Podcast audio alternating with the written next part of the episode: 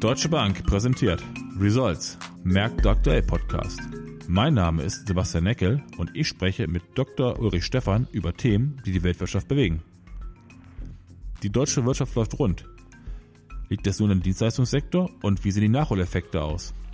Was bedeutet das Inflationsziel von 2% für die EZB? Long Low? Der US-Dollar befindet sich in diesem Jahr im Achterbahnkurs. Geht es weiter so? China. Deutlich stärkeres Wachstum als das von Peking angepeilte 6% BIP-Wachstum. Wie sehen die Ausblicke für 2021 weiter aus? Polen. Ein kleiner Dämpfer in den Konjunkturdaten. Ist es die Kehrtwende oder ein kleines Störfeuer nur? Und zum guter Letzt steigende Frachtraten. Was bedeutet das für unsere Konjunktur? Ja, Uli, es scheint in Deutschland zu laufen. Seit dem Wochenende die beste zweite Liga aller Zeiten am Start.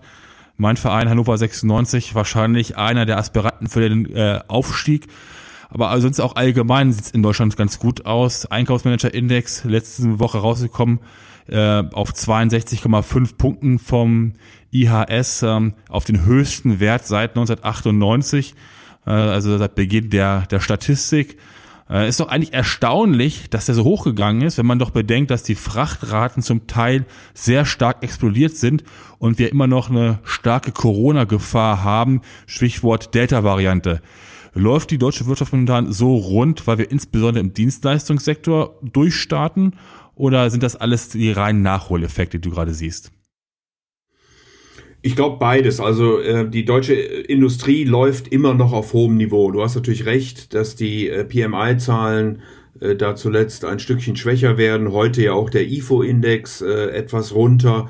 Also insofern äh, wirkt bei der Industrie nach der Erholung, den Öffnungen äh, jetzt dann doch die Sorge um Delta-Varianten sicherlich auch die ganzen Lieferketten, die ja äh, immer noch nicht äh, richtig laufen, aus verschiedenen Gründen, kommen wir vielleicht gleich noch drauf.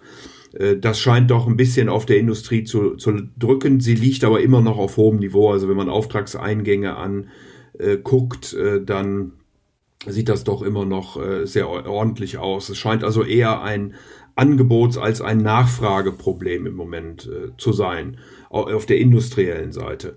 Äh, auf der Seite der Dienstleistungen äh, verbessert sich die Situation weiter, äh, was eben Ausdruck dann doch jetzt des Sommers ist, der Öffnungen und so weiter und so fort. Aber wie gesagt, man wird das weiter beobachten müssen. Wie wird auf die Delta-Variante reagiert? Wie wird sie sich weiter verbreiten und welche Ursachen hat das? Und wie reagiert denn dann auch die Weltwirtschaft, beziehungsweise erstmal die Politik und dann die Weltwirtschaft daraus? Das Institut ähm, für Wirtschaftsforschung in Kiel hat errechnet, dass die Lieferengpässe die deutsche Industrie im Moment rund 25 Milliarden ähm, Euro äh, in diesem Jahr kosten sollte. Das heißt, ähm, Aussicht weiter positiv BIP-Wachstum bleibst du momentan bei deinen Prognosen auch? Ja, BIP-Wachstum sehen wir nach wie vor äh, recht optimistisch. Ähm, für dieses Jahr sicherlich nochmal etwas schwächer, weil wir doch sagen wir mal, zäh ins Jahr hineingestartet sind, äh, hier mit unserer, was war das denn dann, dritten Welle, die wir, äh, also erstmal die zweite überhaupt wieder runterkriegen, dann kam ja nochmal die dritte Welle, äh, lange Lockdowns im ersten, aber auch ins zweite Quartal rein, 3,3 Prozent erwarten wir für dieses Jahr und dann im nächsten Jahr eben, wenn auch der Recovery Fund ja ausgezahlt und die Projekte dann so langsam anrollen, 4,5 äh, Prozent für die Bundesrepublik Deutschland. Ja, so ein bisschen zurückhaltend momentan, was so Zinspolitik angeht, äh, Zinserwartungshaltung, Inflationserwartungshaltung ist die EZB. Ich hatte beim letzten Mal mit äh, deinem Kollegen Dirk Steffen schon mal darüber gesprochen, dass die EZB ja das Inflationsziel von knapp unter zwei Prozent auf jetzt zwei Prozent gelegt hat, um natürlich auch so ein bisschen mehr Spielraum noch zu kriegen. In ihrer Projektion für 2023 erwartet Inflation die EZB von 1,4 Prozent. Ähm, das macht ja eine baldige Zinswende äußerst unwahrscheinlich. Gehen wir jetzt davon aus, dass wir lange low bleiben in den Zinsen? Ja, ich glaube, dass man davon ausgehen muss und ich würde das eher ähm, an den Aussagen der Europäischen Zentralbank, vor allen Dingen auch der äh, Präsidentin äh, Frau Lagarde festmachen, als an dem in Anführungsstrichen neuen Inflationsziel. Äh, glaube, dass zwei Prozent tatsächlich etwas einfacher zu kommunizieren sind. Äh, es ist jetzt ja symmetrisch gemeint, also die Risiken für Untertreffen werden genauso hoch gewichtet wie die Risiken, die Inflationszahl oder das Ziel zu übertreffen. Dabei muss man aber sagen, Sebastian, es ist kein durchschnittliches Inflationsziel, wie die Amerikaner es haben. Also nach dem Motto, wenn es lange drunter war, muss es auch mal lange drüber sein. Äh, das ist hier nicht der Fall. Und insofern äh, nochmal sind die Aussagen, glaube ich, der Notenbank ähm, sehr wichtig. Die Notenbank selbst geht davon aus, dass die höhere Inflation, ähm, die ja äh, nach eigenen Aussagen der EZB bis auf drei vier Prozent sogar im zweiten Halbjahr diesen Jahres gehen könnte, äh, nur temporär ist, äh, dass es aufgrund von Basiseffekten, administrativen Preisen und so weiter liegt äh, und die Inflationszahlen dann im nächsten Jahr äh, wieder sinken werden. Ähm, ich glaube das auch. Ich glaube, dass das äh, so richtig ist. Ich glaube nur, dass wir dann nach einer sinkenden Inflation Anfang 2022 durchaus das Risiko zumindest angelegt haben, dass die Inflation dann wieder ansteigen könnt, äh, könnte. Äh, denn die Inflation, ähm, wenn sie wirklich drei Prozent sogar übertreffen sollte im zweiten Halbjahr äh, diesen Jahres, wird natürlich die Inflationserwartungen dann auch äh, entsprechend nach oben drücken und dann könnten eben Lohnabschlüsse doch höher ausfallen, als man das vielleicht äh, zunächst mal erwartet hat. Äh, dazu kommt äh, die ganzen Investitionen für die Klimaziele, ähm, die äh, sicherlich auch treibend äh, sein werden. Ähm, und vor dem Hintergrund äh, könnte ich mir schon vorstellen, dass wir eben im Folgenden doch eine höhere Inflation sehen werden. Und ich rede nicht über Hyperinflation, aber über eine höhere Inflation, als wir in den vergangenen zehn Jahren beobachtet haben. Wie überrascht bist du eigentlich letzte Woche gewesen von der Aussage der EZB, dass die Anleihenkäufe erst kurz vor einer Leitzinserhöhung beendet werden sollen? Das ja anders als das, was die Amerikaner machen. Also ähm, ja, ja, ich glaube, dass die Europäische Zentralbank schon darüber äh, diskutieren wird, wie sie aus dem PEPP, e also dem pandemischen Programm, äh, aussteigen wird dass sie aber möglicherweise dieses tut, indem sie das normale Anleihenkaufprogramm, nämlich das APP-Programm, äh, entsprechend verlängert und vielleicht sogar vergrößert. Ähm, und äh, diese Aussagen alleine führen dazu, dass wir wohl nicht mit einem äh, Zinsanstieg 2024 plus werden rechnen äh, brauchen. Ähm, und es kann natürlich sein, je nachdem, wie dann die Inflationszahlen aussehen und die Inflationserwartungen, äh, dass die EZB dann direkt an mehreren Stellschrauben drehen muss. Aber ich glaube, das ist heute viel zu früh, um darüber äh, zu spekulieren. Ähm, sondern die Geldpolitik bleibt noch eine ganze, ganze Weile sehr expansiv. Ich glaube, darüber müssen wir uns im Klaren sein und darauf müssen wir uns auch einrichten. Ich glaube, viel zu früh darüber zu spekulieren ist wahrscheinlich, wenn wir da, wenn ich dich frage, wie du die Entwicklung des US-Dollar äh, zu in diesem Jahr im zweiten Halbjahr und hier, vor allem zum Jahresende siehst, wenn man sich mal anguckt, der US-Dollar-Wechselkurs in diesem Jahr, ähm, ich bezeichne mal so ein bisschen wie ging durch ein Wechselbad der Gefühle zum Jahresanfang Aufwertung des Greenback äh, aufgrund der Hoffnung, dass die US-Wirtschaft, und nicht nur der Hoffnung, dass die US-Wirtschaft doch äh, relativ am Outperform gewesen ist. Steigende US-Dollar-Renditen haben natürlich ihr Übriges getan. Dann im zweiten Quartal sind die Gewinne wieder, wurden wieder etwas abgegeben. Die Renditedifferenzen in Währungsräumen haben sich reduziert. Äh, seit der Festsetzung im Juni, bei der eine doch frühere Leitzinserhöhung signalisiert wurde, konnte der US-Dollar wieder äh, an Wert gewinnen. Gehst du davon aus, dass wir jetzt Richtung äh, Jahresende dann auch wieder an Wert verlieren? Das heißt, dass wir diese, diese leichte Achterbahnfahrt weiter fortführen werden? Wahrscheinlich ja, weil es eben sehr stark auf die Äußerungen der Notenbanken ankommt. Ähm, es gibt sogar Analysten, die temporär mal den Dollar Richtung 1,10 sehen einfach aufgrund der Asymmetrie in der Kommunikation äh, zwischen der Europäischen Zentralbank und der amerikanischen Notenbank. Ähm, die amerikanische Notenbank ist sicherlich äh, nach wie vor auch sehr äh, expansiv eingestellt. Ähm, weiß nicht, ob das auch mit der potenziellen Vertragsverlängerung von Jerome Powell zu tun hat, die ja ansteht, äh, wo Frau Yellen, äh, die ja auch eher im Lager der äh, Unterstützer ist für lockere Geldpolitik äh, zu tun hat, will aber auch gar keine Verschwörungstheorien äh, ansprechen.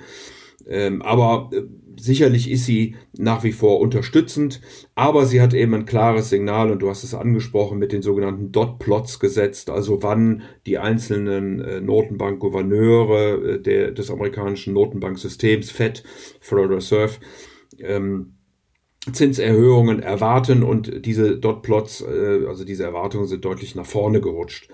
Und äh, diese Asymmetrie äh, ist, glaube ich, das, was den Dollar im Moment stark treibt. Ähm, und wie gesagt, deswegen könnte es auch sein, dass wir, je nachdem, wie die Notenbanker jetzt weiter kommunizieren, äh, dort nochmal zu kräftigeren Bewegungen kommen. Äh, der, das, äh, die amerikanische Notenbank FOMC kommt ja noch im Laufe der Woche zusammen.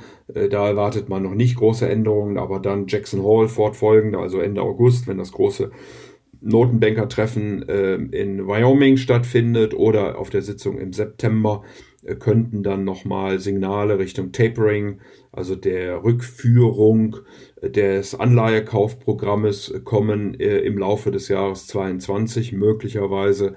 Und das würde dann doch die Schere zwischen äh, Europäischer Zentralbank und ähm, äh, der amerikanischen Zentralbank relativ groß machen.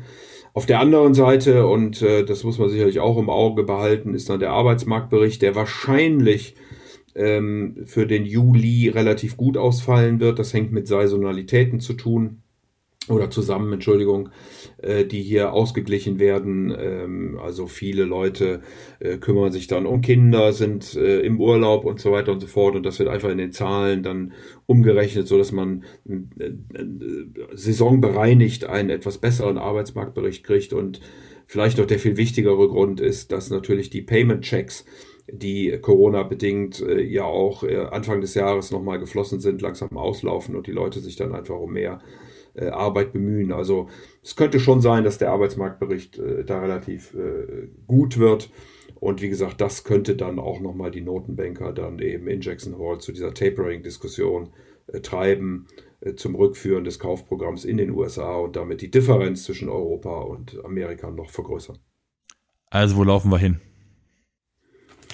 Also wo laufen wir hin? Ich habe ja gesagt, äh, kurzfristig könnte es durchaus auch mal in die Richtung äh, gehen. Äh, die ich gerade gesagt hätte, 1,10. Es gibt zumindest ähm, Analysten, die davon ausgehen, vielleicht ist 1,10 etwas äh, übertrieben. Ähm, aber äh, möglich. Wir haben nach wie vor Jahresendtarget äh, Richtung 1,20 äh, gesetzt, äh, also etwas schwächer als wir jetzt sind. Äh, aber nochmal, es hängt stark von den zukünftigen Preisen äh, ab. Ich könnte mir auch durchaus vorstellen, dass wir da einen etwas festeren Dollar äh, tatsächlich haben als die 1,20 am Jahresende. Ja, ein bisschen leichter fallen ja die Prognosen häufig in China. Ähm, China letztes Jahr der große Treiber, Wirtschaftsfaktor, Wirtschaftstreiber äh, inmitten der Pandemie, erholt sich auch weiter, beziehungsweise ist weiterhin auch in diesem Jahr auf einem extrem guten Weg. Ähm, das BIP-Wachstum im zweiten Quartal hat sich etwas verlangsamt auf 7,9 Prozent. Das ist ja auch das, was äh, die meisten Marktteilnehmer erwartet hatten immer noch ähm, äh, aufs Jahr betrachtet liegen wir bei 12,7 Prozent äh, überhalb des äh, Vorjahreszeitraum. Jetzt hat die hat Peking rausgegeben das Wachstumsziel für 2021 von 6 Prozent, also extrem konservativ aus meiner Sicht. Realistisch betrachtet, was glaubst du, äh, wie wird das Wachstum in China weitergehen? Ja, das äh, chinesische Wachstum wird weiterhin äh, stark sein. Da äh, ist, glaube ich, überhaupt gar kein Fragezeichen dran. Äh, die 7,9 äh, muss man ja auch vor dem Hintergrund sehen, dass die dass das Corona-Quartal das erste Quartal in China war, also sozusagen der Vergleichsmaßstab ein anderer ist. Das erste Quartal war noch 18,3. Ähm, dann ist natürlich 7,9 schwächer, aber wie gesagt, das muss man auch dann, glaube ich, insgesamt einsortieren. Ähm, es gibt da verschiedene Gründe für, äh, die auch in der No-Covid-Strategie der Chinesen zu suchen sind, in den hohen Rohstoffpreisen, weniger Kredite wegen Verunsicherung bei den Haushalten. Ähm, also all das hat dazu geführt. Die Chinesen haben reagiert. Die People's Bank of China hat die Mindestreservesätze gesenkt, also so, dass die ähm, gerade die großen und mittleren Banken wieder mehr Kredite vergeben können. äh, an die Wirtschaft, an die privaten Haushalte. Und insofern glaube ich, dass die sechs Prozent wirklich, wie du sagst, sehr konservativ sind, mit Leichtigkeit erreicht werden können von China. Äh, wir gehen von Wachstumsraten Richtung ähm, neun ähm, Prozent in diesem Jahr aus und äh, ja, irgendwo zwischen fünfeinhalb und sechs Prozent dann im nächsten Jahr. Ähm, das dürfte auch reichen, um die Ziele Chinas äh, zu erreichen, äh, die ja äh, darauf gehen, 2035 äh, in etwa ähm, ein Einkommen zu erreichen, das die chinesischen äh, Haushalte mit den Industrieländern gleichziehen können. Also es gibt viele äh, strukturelle Herausforderungen in China äh, über Schulden, äh, gerade in den Staatshaushalten. Ähm, ich glaube, dass die chinesische Regierung, die kommunistische Partei versucht, das zu managen und in den nächsten Jahren wird ihr das mit großer Wahrscheinlichkeit gelingen, wobei man sicherlich auch dann den Fünfjahresplan im Auge haben muss und eben auch die potenziellen Maßnahmen, die hier aus dem Westen gegenüber China zumindest mal drohen. Also wirtschaftlich gesehen in China äh, weiterhin alles äh, sehr, sehr gut. Das äh, leitet mich zum nächsten Punkt über. Äh, lass uns auch einmal über Polen sprechen. Polen ist ja auch in Europa so ein bisschen der, der Motor gewesen in den, in den letzten Monaten letztlich auch. Äh, jetzt sind die Konjunkturdaten in Polen etwas schwächer ausgefallen. Die Industrieproduktion im Juni konnte lediglich um 9,2 Prozent gegenüber dem Vormonat wachsen. Meine Frage, ist der Aufschwung weiterhin intakt und handelt es sich hier nur um wirklich ein kleines Storfeuer? Ja, ich glaube, dass das äh, einzusortieren ist in all die Fragestellungen, die wir im Grunde gerade schon äh, diskutiert haben, äh, nämlich eine etwas schwächere Industrieproduktion, wohingegen aber die Dienstleistung, der Einzelhandel äh, immer noch relativ gut laufen. Ähm, S&P hat gerade die Wachstumsprognosen für äh, Polen angehoben. Ähm, auch wir als Deutsche Bank gehen hier mit äh, fast fünf und äh, fast fünf Prozent in diesem Jahr und über fünf Prozent im nächsten Jahr von sehr ordentlichen Wachstumszahlen aus. Ähm, da glaube ich droht nur bedingt Gefahr. Wir haben eben das gleiche Phänomen, dass wir über Delta-Variante reden, dass wir Lieferengpässe haben, dass wenn Westeuropa äh, schwächelt, ähm, wo 90 Prozent der polnischen Exporte hingehen, 30 Prozent allein nach Deutschland, äh, dass dann natürlich auch Polen sofort äh, betroffen ist. Die Notenbank hält aber still, obwohl die Inflation ja zuletzt mit über vier Prozent durchaus relativ hoch war. Äh, man führt auch hier die Effekte eher auf temporäres äh, zurück, wie Energiepreise, wie äh, Klimapreise, wie Nahrungsmittel. Der Markt rechnet damit, dass Mitte 2022 die ersten Zinsen angehoben werden könnten, also Leitzinsen in Polen. Vor dem Hintergrund der doch stark steigenden Löhne könnte es sogar noch ein bisschen früher sein, aber auch das werden wir dann datenabhängig sicherlich sehen und diskutieren müssen. Ja, Olli, ich möchte jetzt ganz gerne mit dir auch mal auf so ein Spezialthema ähm, eingehen oder Fragen stellen. Wir kriegen häufig von, von Unternehmern auch die Fragen gestellt, wie lange werden die Frachtraten weiter ansteigen? Wir sind, wenn man sich den Baltic äh, Dry Index äh, anguckt, auf einem 10-Jahres-Hoch. Äh, es wird immer angeführt, dass die, die, die Gründe daran liegen, dass die Schiffe teilweise in den falschen Häfen sind, dass die Container, Leercontainer häufig nicht an den richtigen Orten sind dass die Besatzungen äh, teilweise nicht geimpft werden und somit die Schiffe in die Häfen nicht reinfahren können. Wie ist da deine Sicht momentan drauf? Ja, ich glaube, dass da ist viel dran. In der Corona-Krise sind sicherlich äh, Kapazitäten aus dem Markt genommen worden, weil man eben einfach nicht mit einer so schnellen Erholung gerechnet hat. Äh, gleichzeitig gibt's ja auch regulatorische Vorgaben, man darf kein Schweröl mehr äh, verbrennen äh, oder die Schiffe damit betreiben etc. Die Flotte ist relativ alt, also hat man auch eine solche Gelegenheit genutzt. Ähm, das äh, bedeutet dann eben geringere Kapazitäten, was die, was die Schiffe angeht.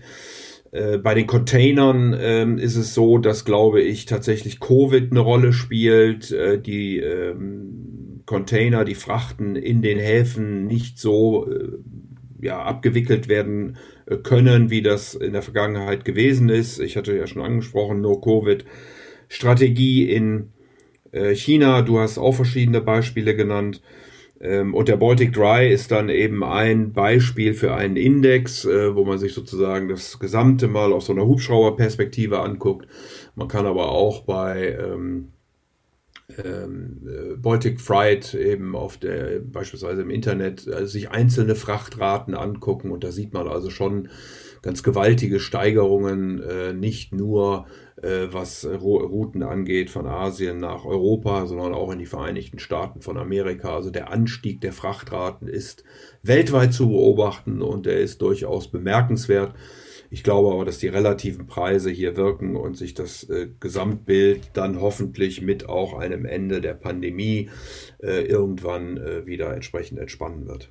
Das heißt, ähm, du sagst, die Pandemie ist im Grunde genommen wirklich dann das Zeichen, wenn die Preise vielleicht etwas wieder runtergehen könnten, sobald die Pandemie überwunden ist? Ja, ich glaube das schon. Dann werden wir wieder normale Abwicklung in Häfen haben. Äh, dann werden auch sicherlich äh, Kapazitäten an den Markt zurückkommen. Äh, und ich glaube, dass wir dann doch schrittweise eine Normalisierung kriegen. Ich meine, guck dir allein auch die Chip-Produktion, über die wir ja sehr intensiv in der Automobilindustrie reden, an. Auch hier stehen riesige Investitionen an. Ähm, auch da wird man sicherlich die Kapazitäten entsprechend ausbauen. Ähm, das bewerken normal relative Preise und das ist ja auch gut so. Äh, und insofern würde ich schon damit rechnen, dass das keine Beruhigung ganz kurzfristig gibt, aber im Laufe der nächsten äh, 12 bis 18 Monate wird das schon so sein. Ich stelle mir halt die Frage, ob wir nicht so ein bisschen von einem Extrem ins nächste reinkommen. Wenn wir jetzt die Preise angucken, äh, die ja teilweise exponentiell gestiegen sind, jetzt äh, hört man immer wieder auch, dass äh, größere Reedereien neue große Containerschiffe bestellt haben. Du hattest äh, mir schon mal gesagt, das ist ja nicht nur das Schiff, was bestellt wird, da sind ja auch Container dabei. Ähm, äh, kann es nicht das Risiko sein, dass wir sozusagen, äh, nachdem jetzt wir stark ansteigen, es ebenso stark wieder runtergeht? Ob wir so stark äh, runtergehen, das hängt davon ab, wie schnell sich diese Probleme, die wir ja diskutiert haben, erledigen sollten. Ich glaube nicht, dass das äh, in einem Rutsch mal so eben passiert. Ich glaube, dass wir hoffentlich oder ich hoffe, dass wir mit den Impfungen, so muss ich sagen, nicht glaube, sondern ich hoffe, dass wir mit den Impfungen zunächst mal die Corona-Themen in den Griff bekommen. Dann werden nach und nach Kapazitäten äh, zurückkommen äh, und insofern äh, bin ich nur, bin ich nicht wirklich überzeugt, dass das jetzt äh, dramatischen Verfall dann gibt, sondern peu à peu werden sich die Probleme lösen und dann werden eben auch die Frachtraten entsprechend wieder runterkommen. Ja, Uli, eine letzte Frage. Haben denn die gestiegenen Frachtraten äh, einen starken Einfluss auf die globale, einen stark negativen Einfluss auf die globale Konjunkturerholung gehabt? Ja, ich glaube, dass man ähm, das relativieren muss. Die Lieferkettenengpässe sind sicherlich sehr unangenehm und ich hatte ja schon die 25 Milliarden, die das allein Deutschland kosten wird, in diesem Jahr angesprochen. Frachtraten selbst, äh, ja, sind auch für den einen oder anderen äh, ein, ein, Thema, aber die Frachtrate selbst war nie der große Preisbestandteil in Gütern. Also wir haben ja beispielsweise Äpfel aus Neuseeland, weil eben das Verschiffen äh, dann relativ auf die Menge äh, wenig gekostet hat. Äh, und insofern muss man da, glaube ich, ein Stück weit die äh, Kirche im Dorf lassen. Ähm, äh, die Frachtraten werden sich, wie wir es vorhin diskutiert haben, auf Sicht normalisieren. Wichtiger wäre, dass die Lieferketten äh, wieder ähm, in Gang kommen nach Corona und äh, ich glaube, dass die Frachtraten kein Potenzial haben, um hier die Weltwirtschaft ähm, irgendwie aus der Kurve herauszuschieben. Ja, Uli, vielen Dank für deinen heutigen Einblick in äh, die Entwicklung in der Wirtschaft. Ich glaube, ähm, es hat uns doch eine gewisse Sicherheit gegeben, dass die Zeichen weiterhin auf Erholung stehen und dass die Zukunft auch noch wieder deutlich besser wird. Vielen Dank. Sehr gern.